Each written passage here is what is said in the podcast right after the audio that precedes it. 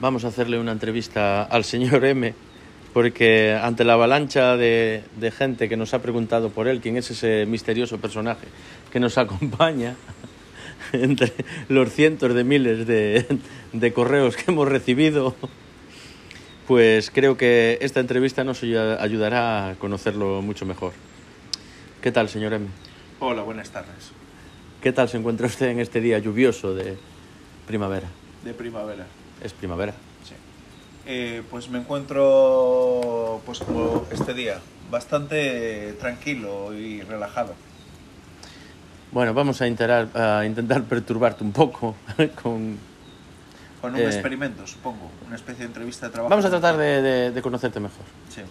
Eh, para esto hemos, eh, hemos buscado una serie de preguntas que se pueden hacer en entrevistas de trabajo.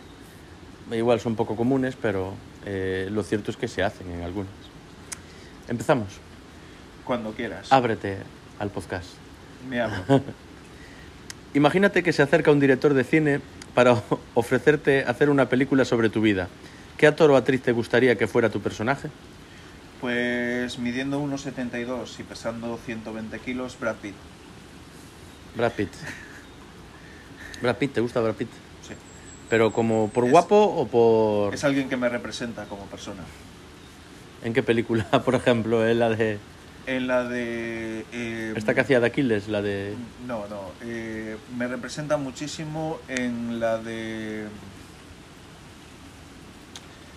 eh, ¿Cómo se llama? La de Edward Norton y él. El Club de la Lucha. El Club de la Lucha, exacto. Yo vi esa película, no la llegué... Sí, la vi. eh. Ah, Esa escena donde se pega el tiro el otro, ¿sabes? Y queda vivo con Sí. media cabeza reventada. Sí.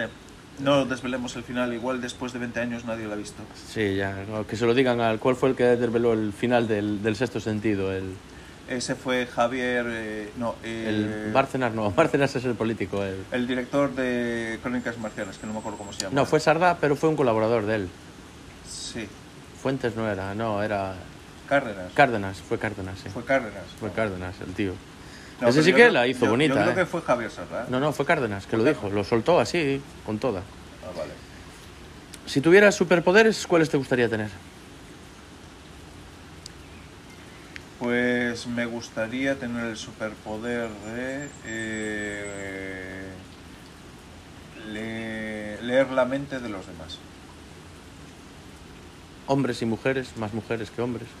Todos por igual. Hay una película que... era- ¿De quién era? De- del de Mad Max, ¿cómo se llama el de Mad Max? Joder, macho, es que no me acuerdo, voy viejo. Mel Gibson. Mel Gibson en el que le caía un trueno y entonces eh, escuchaba escuchaba la- lo que pensaban las mujeres. ¿Sabes qué título original le pusieron? Lo que piensan las mujeres. Lo que piensan las mujeres.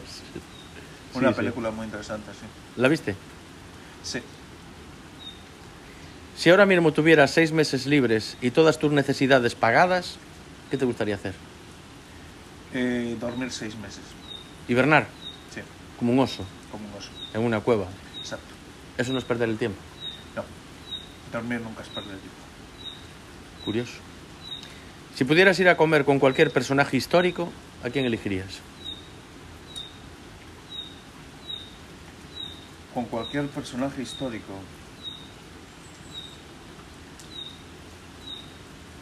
Escuchamos los pajaritos Ujú. mientras piensa. Pues no sé qué pensar. Eh, con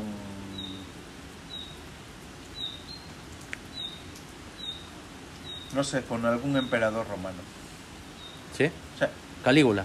sí, podría ser. Con Ese Calígula. se montaba unas buenas hor- eh, fiestas. Sí, le montaba unas buenas fiestas. Depende qué te tocara hacer en esa fiesta, igual no. Bueno, ¿Qué harías si ganara la lotería de Navidad?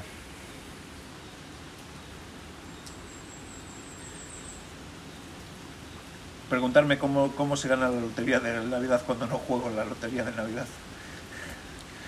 Imagínate que te mueres. Sí, Te, te mueres, ¿no? Y va y resulta que, que es verdad que hay vida después de, de la muerte. sí. Entonces tú estás con, con la mochila que llevas siempre, eh, estás ahí a las puertas del cielo, te encuentras allí a San Pedro, ¿Por qué llevo una mochila? porque te llevas un poco de equipaje. Vale. Tú estás allí, estás mu- te has muerto y de repente estás con una mochila con tus cosas. Mi espíritu se lleva la ropa. Tú llevas eh, una mochila para allí. Estás a las puertas del cielo, Sí, está allí San Pedro en un lado y en esto se abre la puerta y aparece Dios. sí. ¿Qué le dirías a Dios en ese momento? Eh, ya era hora ¿De qué? de que aparecieras. Te parece la bonita. Si tú estuvieras en mi lugar, ¿qué me preguntarías? Si ¿Qué te yo preguntas? estuviera en tu lugar, ¿qué me preguntarías? Sí. Eh, pero claro, estoy imaginando que esto es que una conversación entre amigos o una entrevista de trabajo o... Es una entrevista para, cons- para conocer mejor a- al compañero de podcast. Vale, pues... eh, no sé, eh, te preguntaría cuál es tu principal defecto. ¿Cuál crees que es tu principal defecto? Vale, no te lo voy a preguntar. Vale. Si el periódico de tu ciudad te hiciera una entrevista sobre tu vida, ¿qué título le pondrías? Eh, El la- Faro de Vigo te hace una una entrevista ah, preguntándote de tu vida. eh, Ponle título.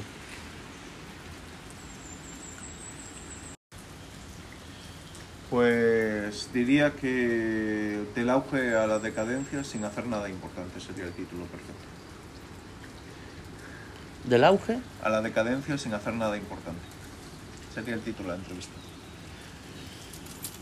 ¿cómo convencerías a alguien para ponerse el cinturón de seguridad en un vehículo si se niega a hacerlo? Apuntarle con una pistola.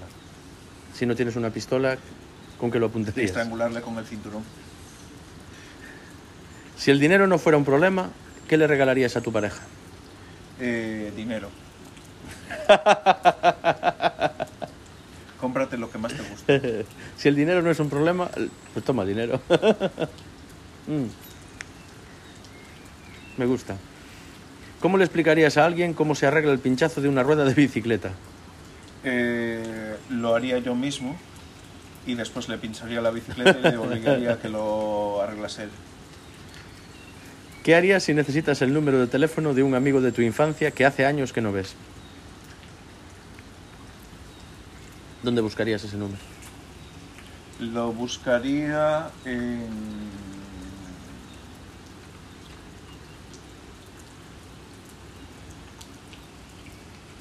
No, no sé dónde lo buscaría. Lo buscaría con las personas conocidas. En Facebook y así, ¿no?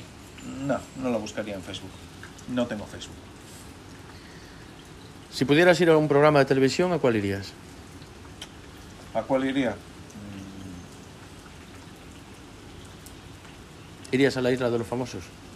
Mm, No, porque se convertiría en supervivientes. ¿Irías al Sálvame de Luz Mm, a gritar allí? Mm, Sí, pe- pero solo si me dejan llevar una pistola y tenerla encima de la pierna. Eh, irías al programa este, no sé si todavía está, lo de mujeres, hombres y viceversa. Al Creo que ya turnista. no está, porque yo no da bien. ¿Irías? Eh, lo mismo dicho anteriormente, yo solo iría si pudiera llevar una pistola encima de la... A Gran Hermano, la pistola. eh, a Gran Hermano una pistola y diez balas. ¿Qué opinas de los Reyes Magos?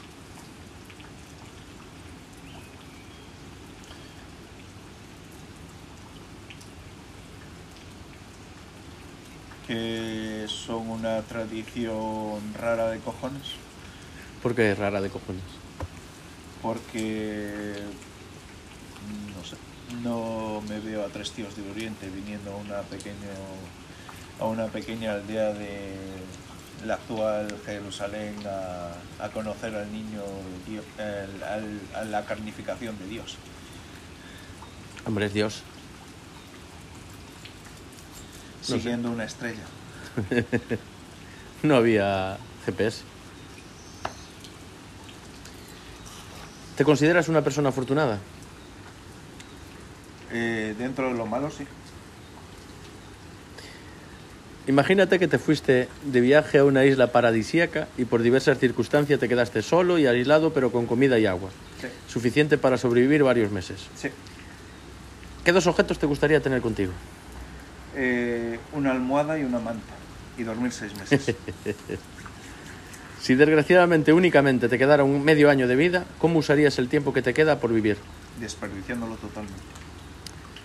Si te pudieras reencarnar en cualquier animal, ¿cuál serías? Pues seguramente sería...